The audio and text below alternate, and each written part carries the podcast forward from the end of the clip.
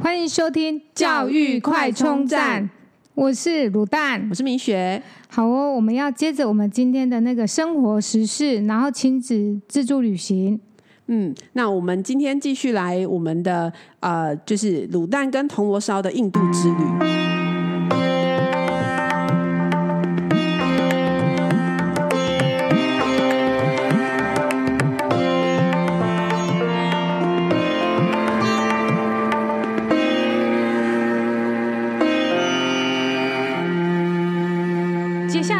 去我们就是还搭的国内的班机去。这边我问一下，铜锣烧你在呃印度吃东西习惯吗？你喜欢吗？还可以啊。你吃那个咖喱饭吗？呃呃，不一定啊，不一定，不一定会吃什么。所以所以你在那边吃东西都不会拉肚子？呃，对啊，去那边没有拉肚子，但是回来回来就一直拉，嗯、拉个差不多，就连续差不多一个礼拜。啊，真的、哦？啊，反正在那边不会拉。嗯、对对，爸爸说就是觉得我们就是在那边都是。没有喝，我们就喝瓶装水嘛。对。然后不吃路边摊，完全都是吃餐厅。嗯嗯。然后一回到台湾，可能就是不习惯，不习惯。然后，所以反正在台湾水土不服就对。对，我们回来拉一个礼拜，我们两个，然后是回来之后，呃，隔几天才拉，还是隔回来隔两天才拉？哦。对，然后我们都。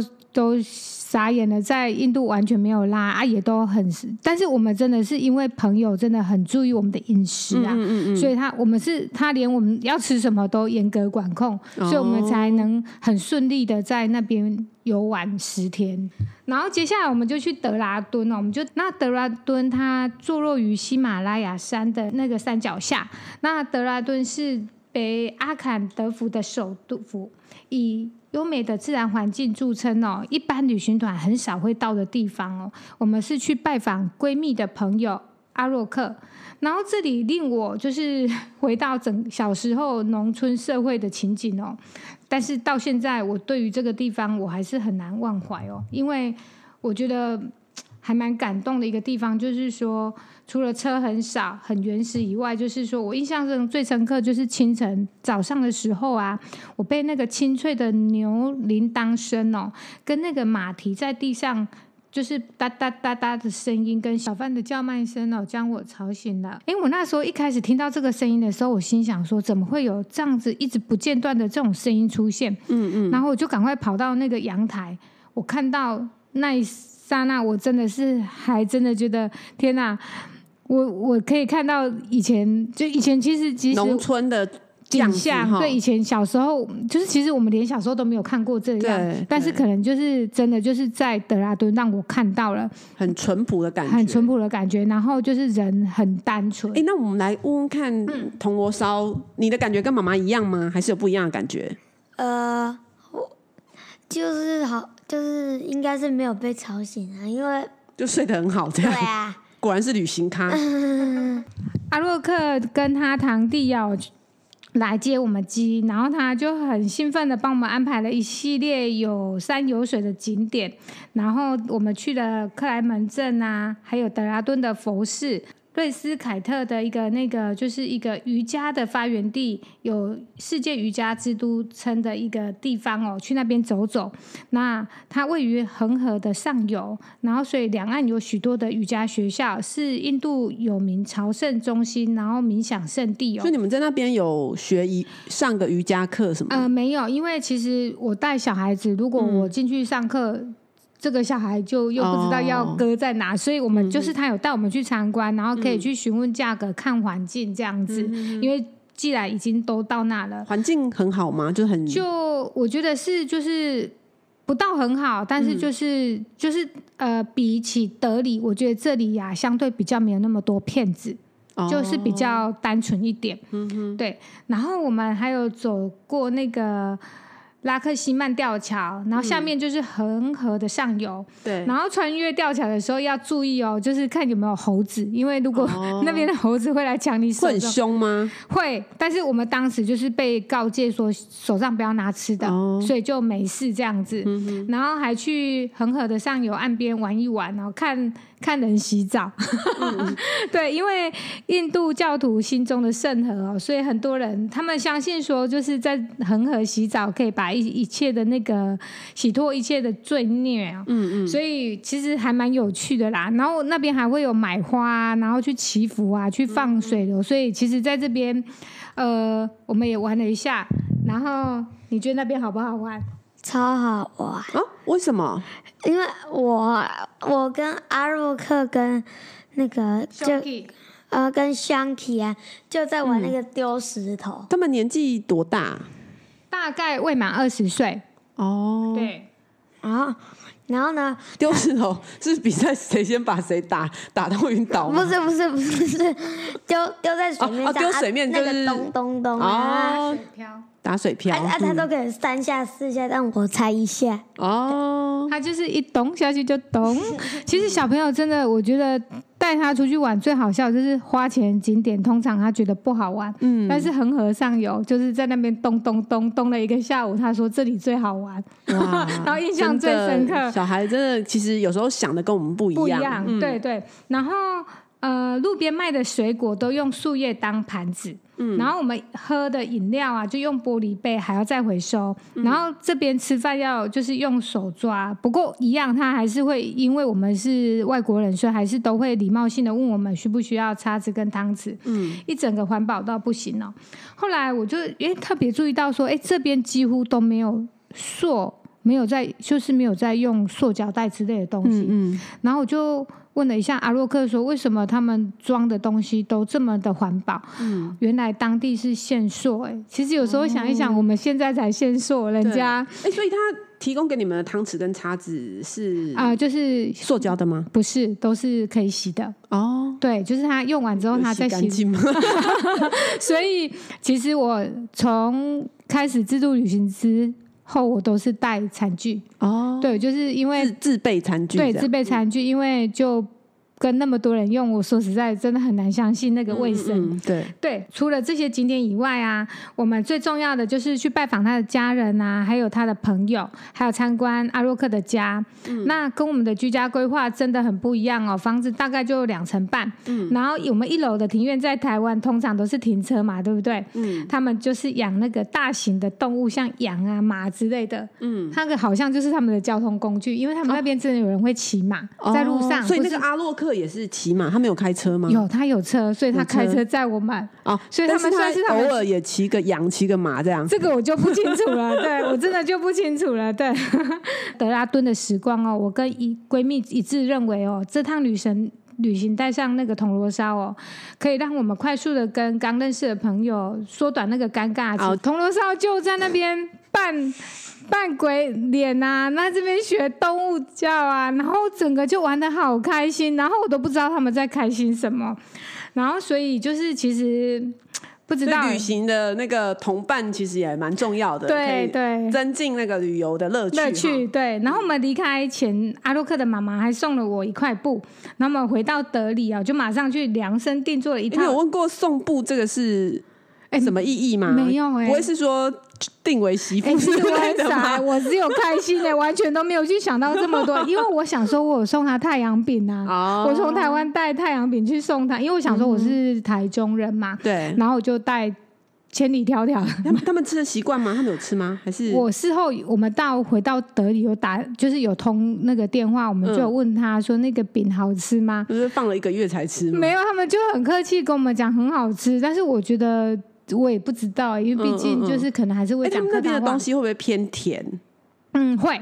嗯，所以我们的太阳饼应该算甜，我个人认为甜，嗯、所以应该会喜，应该会喜欢吧。嗯嗯嗯。然后他们的葡萄还有一种是无籽葡萄，嗯，绿色的。绿色无籽葡萄，嗯，好吃吗？超好吃，超好吃，超甜，这样。还可以，因为我本身不喜欢那个，就是吃有籽的东西。哦。哎，那你有喝印印度拉茶吗？在那边感觉我们在台湾好像都看到印度，我们好像就是拉茶，好像没有哎、欸，有因为。嗯我觉得拉的帅的，然后很就是拉的好喝的，应该都是在路边摊。哦哦，所以因为你们没有去路边摊，我们路边摊有去，但是都只能用看的，嗯、都被规定不能买。你们餐厅大部分就是吃咖喱饭，呃，就是会有烤饼，烤然后会有很多的肉啊菜，因为啊，对他们不吃肉，他们都吃素。我们几乎都吃素，对。嗯，就是他们不吃牛了，对，然后他们、就是、也不吃猪肉吗？呃，比较少。我觉得我们刚好遇到的这些朋友都刚好都是素食，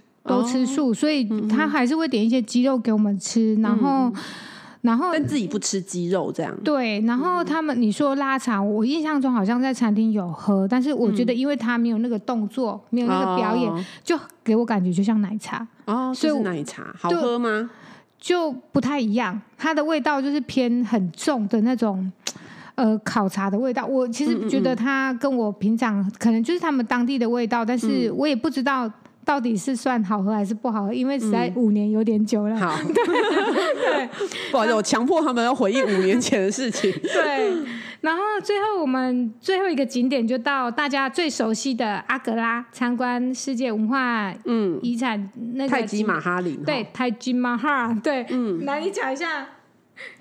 泰姬玛哈，泰姬玛哈，因为他们都会特别卷舌，然后我们印象中，对，就是，然后是蒙古尔王朝第五代君王沙贾汗花了将近二十年的时间为爱妻爱妻泰姬玛哈所建造的美丽陵墓哦。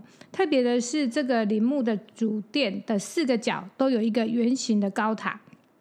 然后每个座高塔都会向外倾斜十二度，嗯，然后遇上地震的时候，只会向四周倒下，而不会影响到主殿。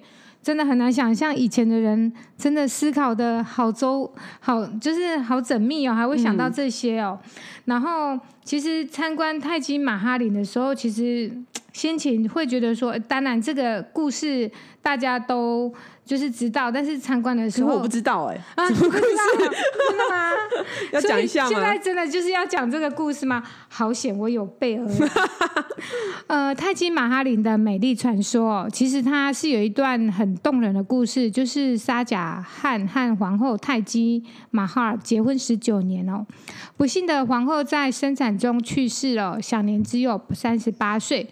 临终前，他向皇上要求了四个承诺，其中一项就是要他建造一座人人可瞻仰的美丽陵墓。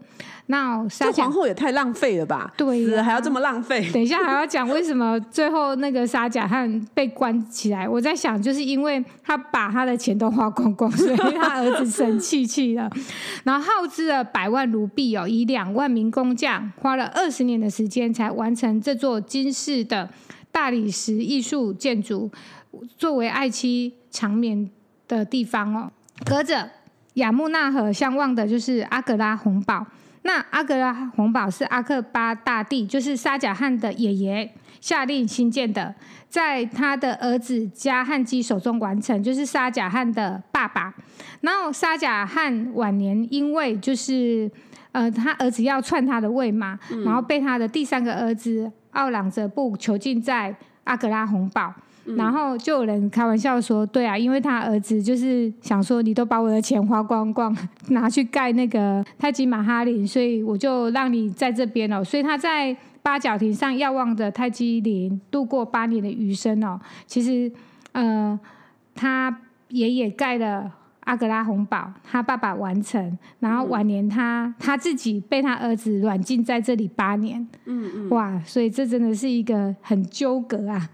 那我们来跟铜锣烧问一下说，说他对于印度之旅印象最深刻的地方有哪些，好不好？好啊，印度有很多人，嗯，你知道吗？印度的人口有十四亿多，嗯。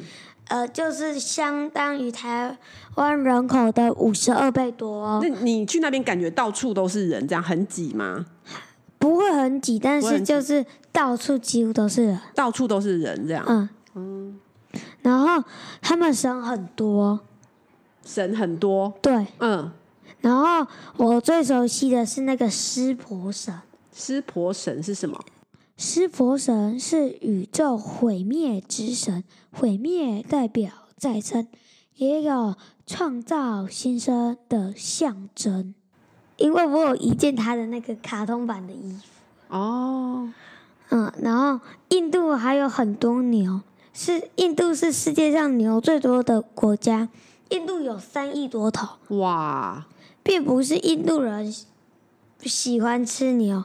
相反的是，他们认为牛是很神圣的动物，万般宠爱。车子在路上遇见牛，不可以骑，不可以赶它走，必车子必须等它走过马路，或是绕道行驶。所以你们在那边常塞车吗？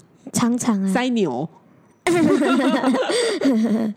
印度到处都有那个成群的小孩会跟你要钱要吃的，嗯，但你千万不能给他，不然就会没完没了。嗯，环境跟人的阶级一样，天堂和地狱般的差异。所以就是有的地方看起来像天堂，有的地方看起来像地狱这样。嗯，嗯，总之旅行让我大开眼界。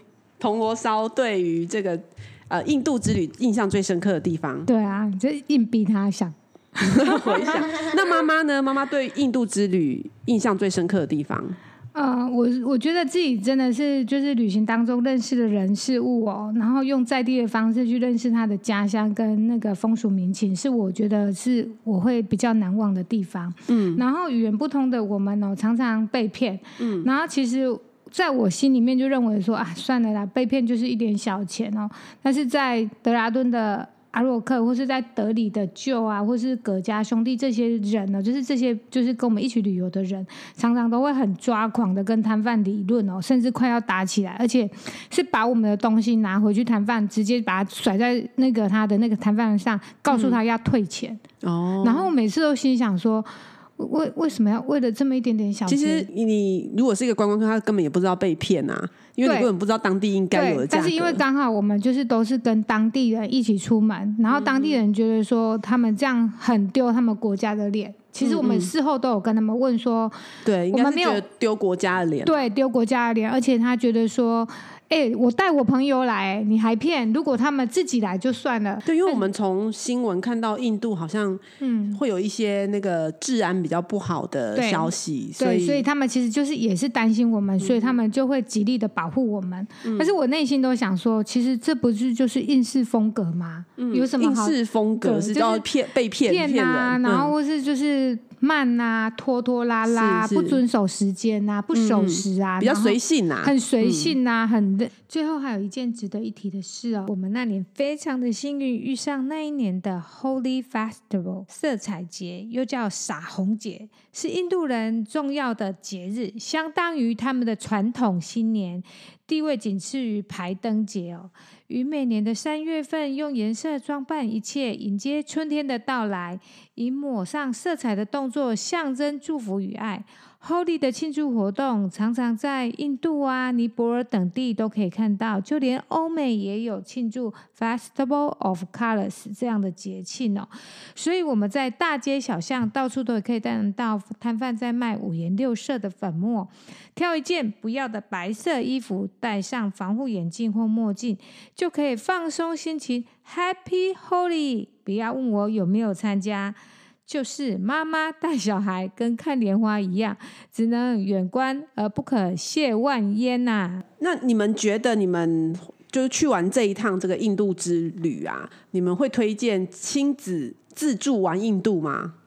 啊，如果是瓦尔版的，真的不太推欸，因为除非要有朋友带路，因为就是饮食问题跟安全问题都是很大的考量。嗯，但是如果是像。铜锣烧现在九岁了，大同版的亲子自自助玩印度就觉得比较没有什么问题哦。嗯，因为其实我们这趟旅行在出发前，因为要带上铜锣烧，所以出发前我们决定以半自助的方式进行。嗯，所以我们长途以包车取代大众运输工具，火车、巴士等，然后大件行李也没有跟着移动，就是都放，就是以德里为中心去。那你大件行李放哪里？啊、呃，饭店哦，寄放柜台，可以寄放柜台，对，不怕不见。呃，就是因为都有当地的朋友，哦、他们就是信任的饭店。哦，对对，嗯、然后就是在出发其他的城市，所以我们相对真的很轻松不少。嗯、就像我们在德里晚上啊，我们想要出去逛逛啊，啊，帮我们处理交通的那个印度当地的旅行社的葛爸，嗯，然后他听到我们晚上要出去逛夜市，他就说：“哦，你们要出发前要打电话给我哦，嗯嗯，还要跟我们一起去。”然后当然是除了要保护我们的人身安全，对于我们要买来吃的东西，也是要经过他的同意。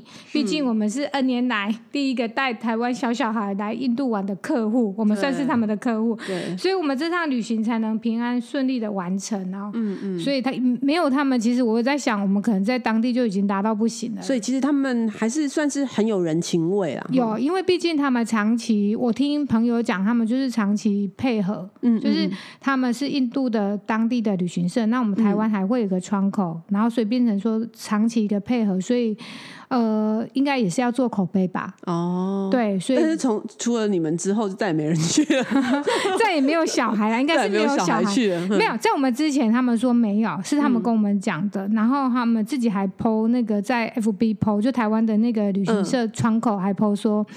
就是 amazing，居然有人带小孩来印度玩，oh. 然后是第一个，然后在他到了当地，他每次跟我们讲说，这么小的小孩，真的倒是真的没有人带过。嗯嗯嗯。但是我想，应该还是有一些，我觉得。